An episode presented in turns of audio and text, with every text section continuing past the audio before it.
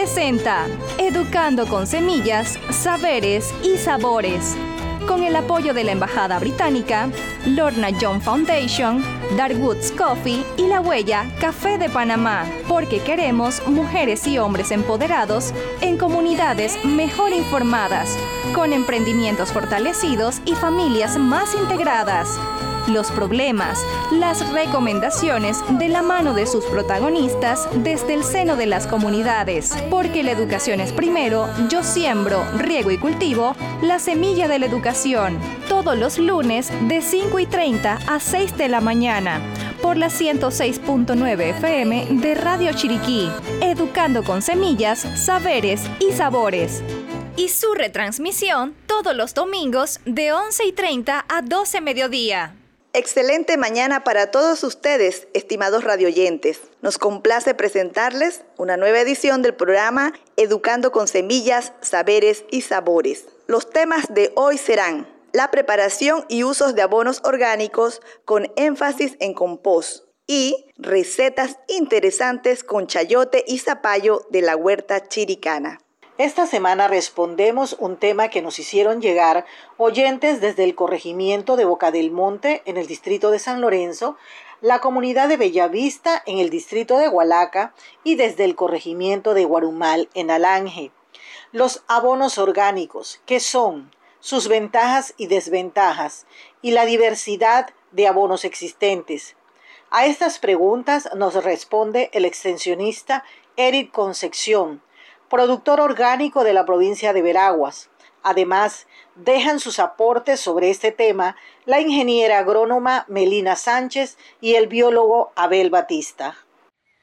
Mi nombre es Edith Castillo de la comunidad de Bellavista en Hualaca y mis hermanos son productores agropecuarios. Me gustaría ayudarlos a mejorar su producción, pero que sea respetando el medio ambiente. ¿Me pueden hablar en su programa de los abonos orgánicos? Les habla Eric Concepción desde las tierras del norte de Veraguas, específicamente en el distrito de Santa Fe. Soy productor orgánico y formo parte de varias organizaciones a nivel de mi distrito, entre ellas algunas de carácter nacional e internacional con reconocimiento de ellas. En este caso les hablo de la cooperativa La Esperanza de los Campesinos y de la Fundación Héctor Gallego. También quiero decirles que fui el primer presidente de la Asociación Panameña de Agricultura Orgánica, conocida como APAO. En este momento quisiera compartir con ustedes algunas de las experiencias que he podido tener en cuanto a la producción de abonos orgánicos, que en otras palabras le podemos llamar la fertilización orgánica. Para mí es un gran honor el poder compartir esta experiencia que data de más de 20 años y específicamente quisiera hablar sobre algunos abonos sólidos, en especial el abono compostado. Y mucha gente se preguntará, bueno, ¿y qué son los abonos orgánicos? Los abonos orgánicos son sustancias o complementos que se hacen a partir de la materia prima, que en este caso es de origen vegetal, y que también puede ser de origen animal. Lo importante de este abono compostado es que él se hace o se elabora con materiales de la misma finca y son materiales que no tenemos que comprar.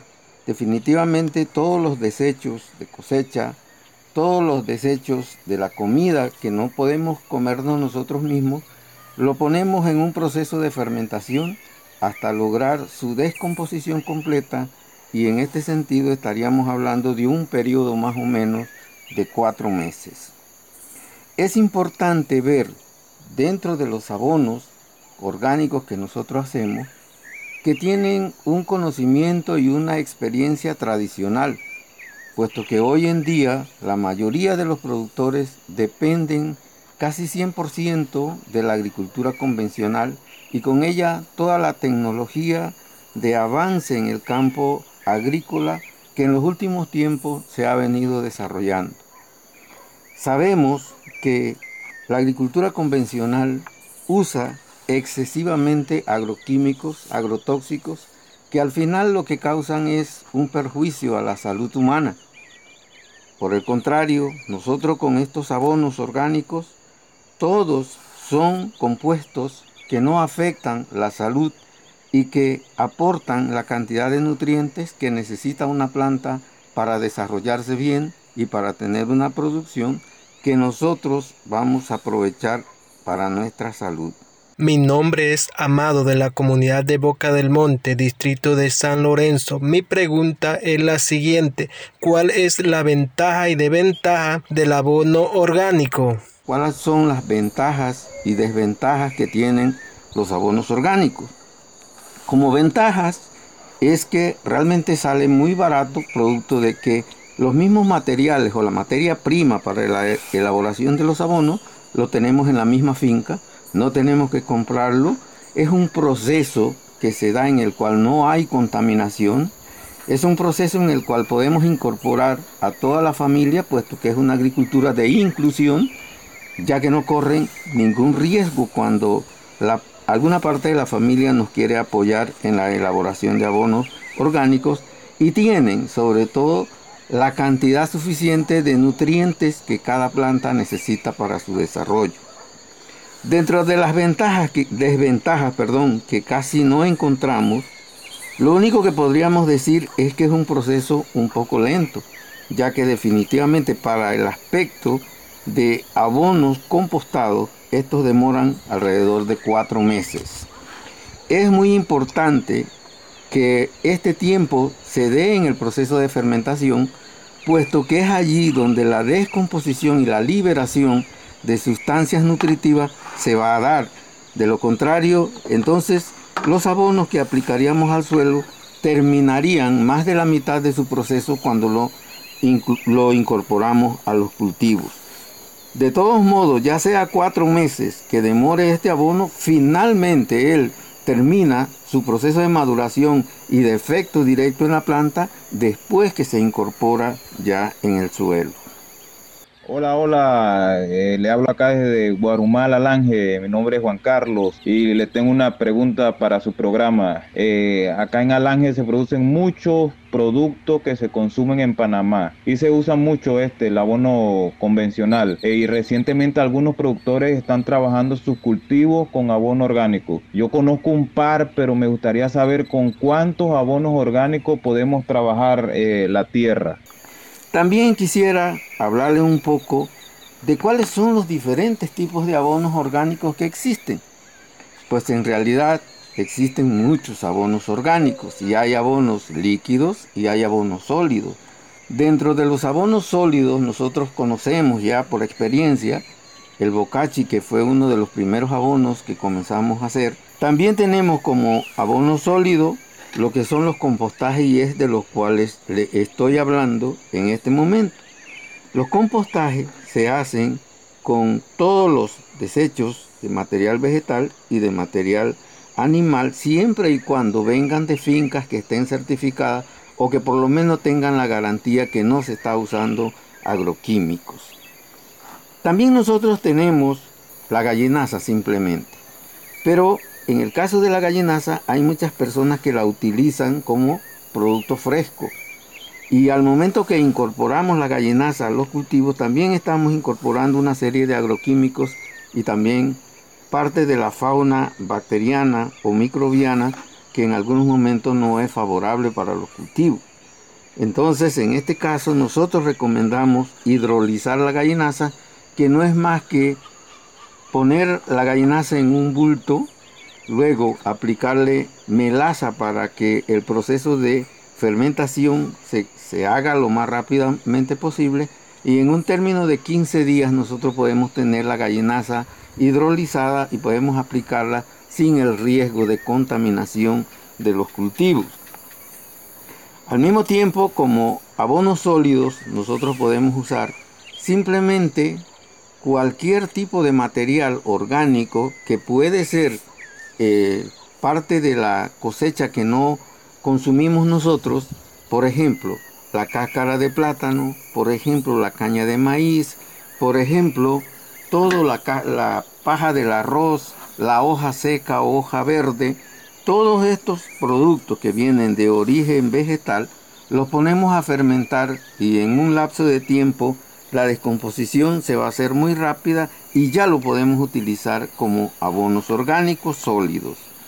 Es necesario entender de que entre más materiales usamos en los abonos orgánicos, más nutritivo es el final del producto.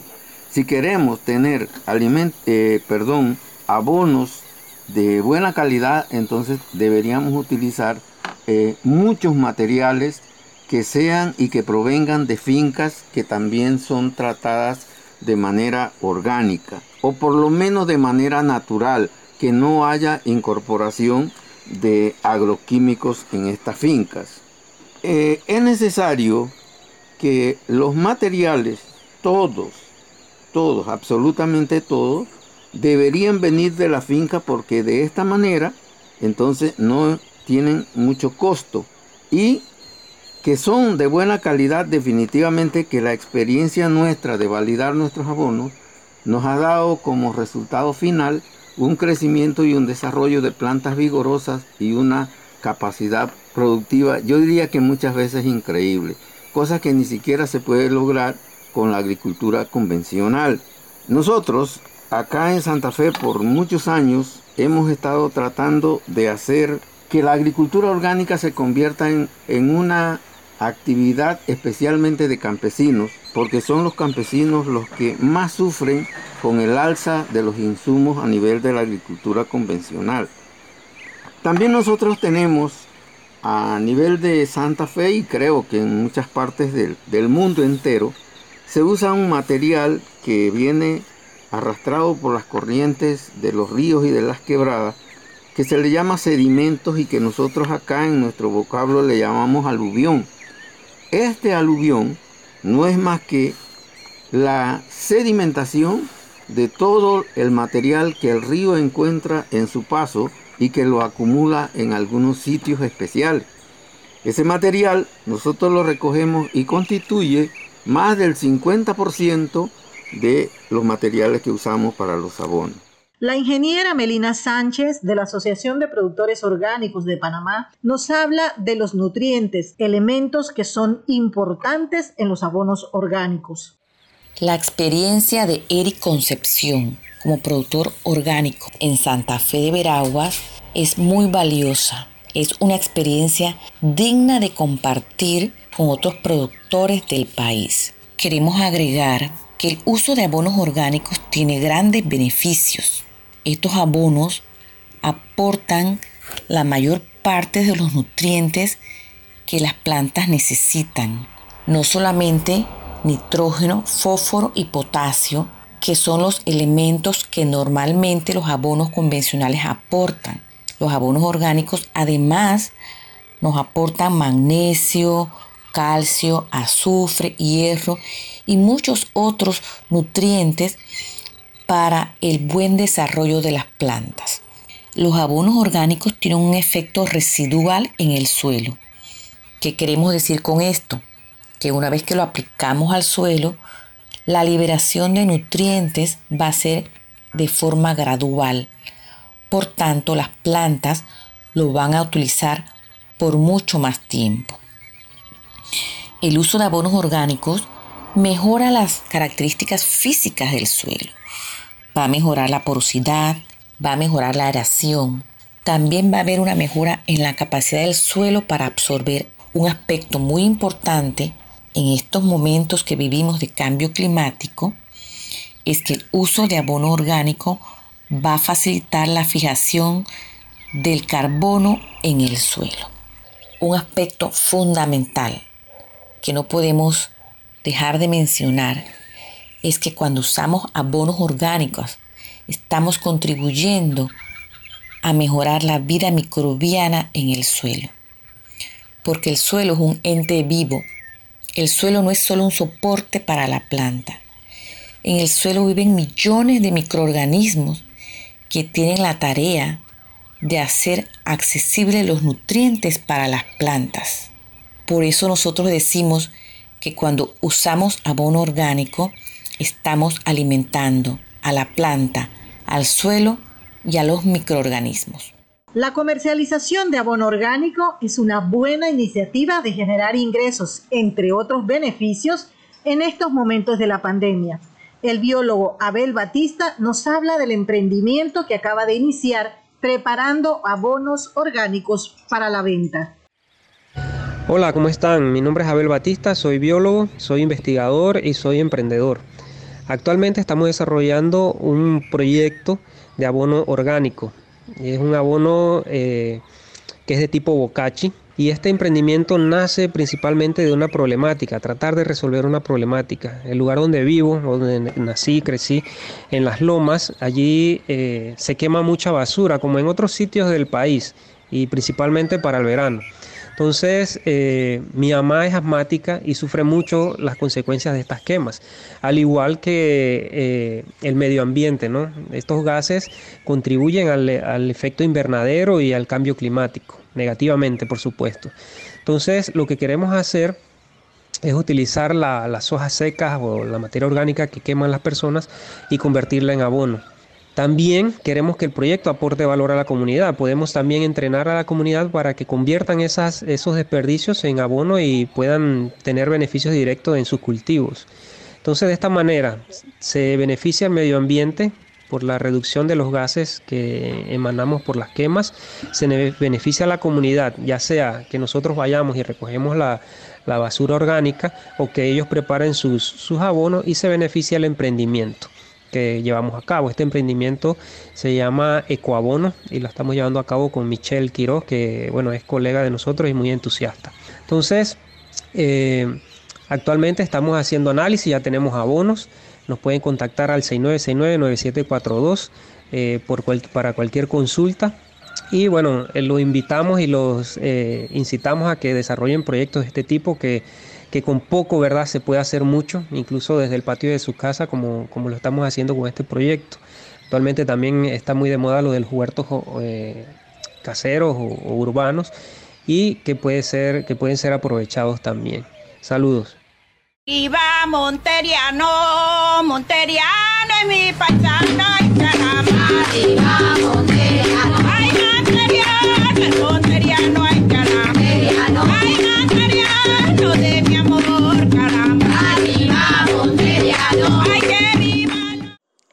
segunda parte del programa aprenderemos interesantes recetas con el chayote y el zapallo y conoceremos los beneficios de consumir estos productos. El extensionista será el profesor Denis Iván Staff, licenciado en Administración Agropecuaria, especialista en agricultura orgánica biointensiva, con amplia experiencia docente en temas agropecuarios y en la elaboración de huertos escolares y familiares. Actualmente es profesor de agropecuaria en el Instituto David.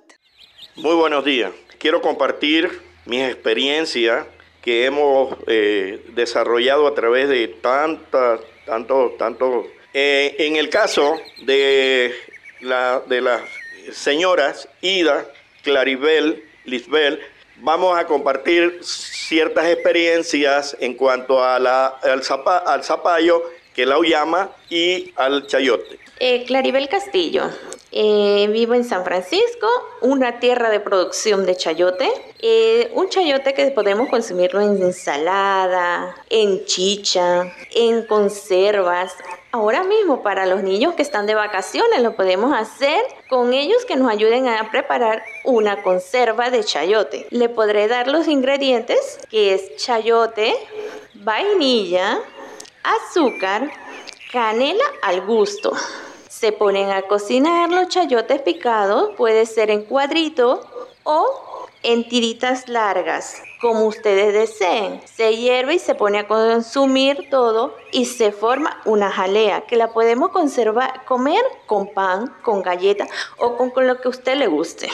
Voy a aclarar un poquito más sobre el, el cocinamiento de la jalea este, vamos a utilizar el chayote hecho, como le dicen aquí en el pueblo, o el que le está saliendo al brote. Se pica, se pone en una vasija, una paila a cocinar, pero no se le tira suficiente cantidad de agua. Vamos a calcular que si son unos 10 chayotes por un litro de agua, porque el chayote contiene demasiada agua y con esa agua que tira se puede conservar y hacer la jalea. Después se le va tirando el azúcar. Como ya vaya cocinándose, usted va viendo si él va empezando el chayote y así mismo va tirándole la cantidad de azúcar. Al final usted le pone el toque de su vainilla con el poquito de canela y ya tiene una deliciosa conserva de chayote.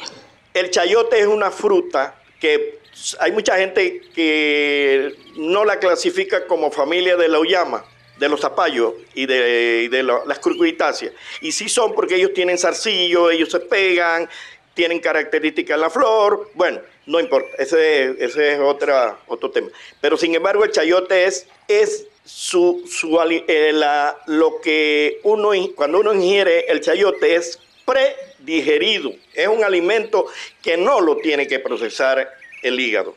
Por eso es que se recomienda para niños, enfermos y ancianos, mejor el chayote que la papa. El chayote es una agua que usted puede llenarse y usted usted va a ver que no, tiene problema en cuanto a la digestión. Ese es el caso del chayote. Y es una, eh, usted lo pueden, mire, es más, eh, en Costa Rica, la Herbert, no sé si todavía está ahí, que es alimento para niños, ellos, su, su, su, su eh, la cantidad de materia de, de, de, la mezcla para los productos para niños es el chayote. Más del 60% es chayote, porque ella acepta sabores y colores. Y entonces usted le incorpora un poquito de maracuyá y tiene el, el, el, sabor de la maracuyá y lo vende dice para el niño que es maracuyá. Y ella lleva chayote. No le hace absolutamente daño porque es, ya le digo, es un alimento ya predigerido. Bueno, mi nombre es Libet Salazar, soy de aquí de la comunidad de San Francisco.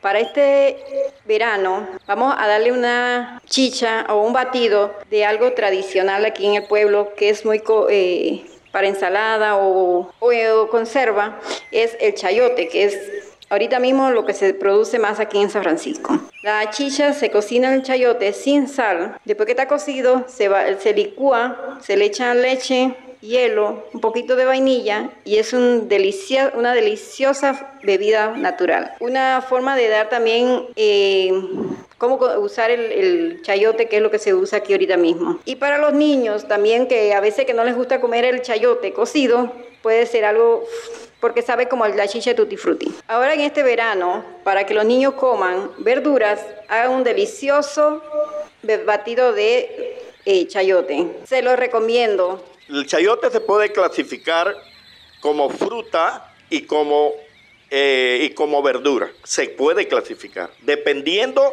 eh, el tiempo de cosecha. O cuando usted hace eh, esas plantaciones en extensión, ya se puede considerar que nosotros estamos vendiendo una fruta. Extensión, ya lógicamente, ¿por qué? Porque, no sé, usted la puede industrializar, usted le puede hacer, puede hacerlo, puede industrializar el, el, el chayote. Y eh, el zapallo lo mismo. Usted ve que el zapallo de exportación, ellos eh, están eh, utilizando muchas variedades que han sido modificadas y le han incorporado más vitamina A para la exportación. Y entonces la consumen en, para, la procesan para hacer como especie de puré para los niños de la escuela, ¿verdad? En los, niños llevan su, su portaviandita de, esos purés que son altamente nutritivos. Entonces, en las zonas que da eh, estas dos, estos dos, estos dos, vamos a decir, rubros, eh, se produce muy bien para la zona baja. El caso del, del, del de del sí, zapallo, o sea, que es la llama, y ya eh, de la media zona hacia arriba da muy bien el el chayote, ¿verdad? Que es más, el chayote, pues como le digo, eh, yo, yo lo clasifico como, como una curcuitácea, que las curcuitáceas son pepino, eh, eh, zucchini, calabacín, sandía, melón. Es una gama grandísima, son familia, ¿no? Son de la familia de las curcubitáceas. Mi nombre es Idexenia Lescano de la comunidad de San Francisco. Hoy les vamos a hablar acerca de qué podemos hacer con el zapallo, que no es solamente para hacer el arroz. El zapallo, aparte de ser algo muy nutritivo y tiene grandes vitaminas para nuestro cuerpo, también nos sirven para hacer diferentes cosas, como el arroz de zapallo, la ensalada, el puré. Además, también podemos hacer las turrulitas de zapallo. Luego de que hacemos una turrulita de zapallo, podemos hacernos un delicioso batido de zapallo. Amigas, ya les voy a contar cómo podemos hacer las turrulitas de zapallo. A ver, le cuento los ingredientes. Serían dos libras de zapallo, un huevo, cuatro cucharitas de harina, sal al gusto, un poquito de azúcar. El procedimiento. Se pela el zapallo, se raya o lo muele. Luego se le agrega el huevo, la harina, la sal, el azúcar. Al final, si desea, ese es a su gusto y lo fríe en el aceite bien calientito y se lo puede comer con una deliciosa carne de res o de puerco que es más sabrosa. Ahora les voy a contar el batido de, de zapallo, algo delicioso y que podemos aprovechar para que a nuestros niños les vaya gustando cómo comer las verduras que no sea el típico puré. Ingredientes. Una taza de zapallo, una lata de leche evaporada, eh, una cucharadita de vainilla, hielo y azúcar al gusto. El procedimiento es pela el zapallo, lo cocina, luego lo va a licuar todo esto junto y a tomar batido se ha dicho, muchachas, más con la calor que está haciendo y así les vamos enseñando a nuestros niños a aprovechar y aprovechamos para que no se nos vaya a perder el zapallo. Entonces, en el caso del zapallo, imagínense ustedes, el zapallo, ese color, entre más amarillo es, es beta caroteno, pura vitamina A. Tiene otros, otros, otros componentes increíbles, tiene vitamina C, no comparado a la guayaba. Entonces, pero es más, el chayote lo pueden hacer en, en eh, como en jaleas, pueden hacerlo en, en batido. El batido tiene que ir el batido, el, chayote, el, el zapallo tiene que ir el batido totalmente crudo. O sea, usted le saca todo lo que es eh, la semilla y eso, y usted bate unos pedacitos y puede agregarle eh, otra, otra cosa, si quiere leche de, de almendra, que lo estoy consumiendo, leche de almendra, no de vaca. Entonces, ustedes vean bien, ven cómo el, batido o cómo consumir las cosas eh, totalmente crudas, como en el caso del, zapallo, lo que aporta, cómo regula el azúcar en la sangre, evita, evita una serie de enfermedades. Es más, eh, yo consumo semilla de zapallo, viene de los chinos y eso no te da, no te permite el cáncer de la próstata para el hombre. No lo permite y es más, te protege de otro tipo de enfermedades. Y eso no lo digo yo, eso, eso me lo decía el mismo urólogo cuando él me dijo cucurma pepo y es sobre todo la familia de, lo, de, la, de Oyama. Felicito a todas esas damas que son emprendedoras y que, que, quieren darle valor añadido a todos esos productos. Muy bueno porque la economía, la economía se desarrolla por esos valores que se le da, que se le incorpora, la transformación de un producto, llevarlo a otro o la presentación es un valor agregado y entonces eso da mucha plata. Pero también ustedes están pensando por, la, por esa nutrición de sus hijos y, no por nada más de sus hijos, sino de la comunidad, porque ustedes son parte de una comunidad donde ustedes también pueden transferir conocimiento y experiencia que usted, porque es vivencia. Y yo les digo a ustedes, con estos problemas del, de esta pandemia, eh, y usted puede preguntarle al doctor que sea, lo que es esa seguridad alimentaria bien equilibrada, porque como decir, no es solamente comerse un plato de arroz con un pedazo de carne y un frijol, no, no, no, no. Entonces, yo las exhorto que ustedes sigan así. Los invitamos a llamar o enviar un mensaje al 6403-3938 y así podrá llenar una encuesta para conocer sus opiniones o le podemos enviar este y todos los programas. Puede escuchar los podcasts por Spotify, Facebook e Instagram como arroba educando con semillas, saberes y sabores. Este programa es dirigido por Itzel Cortés, Melba Miranda y Milagro Sánchez Pinzón. Edición y producción, Ulises Montoto y Matius Ortiz.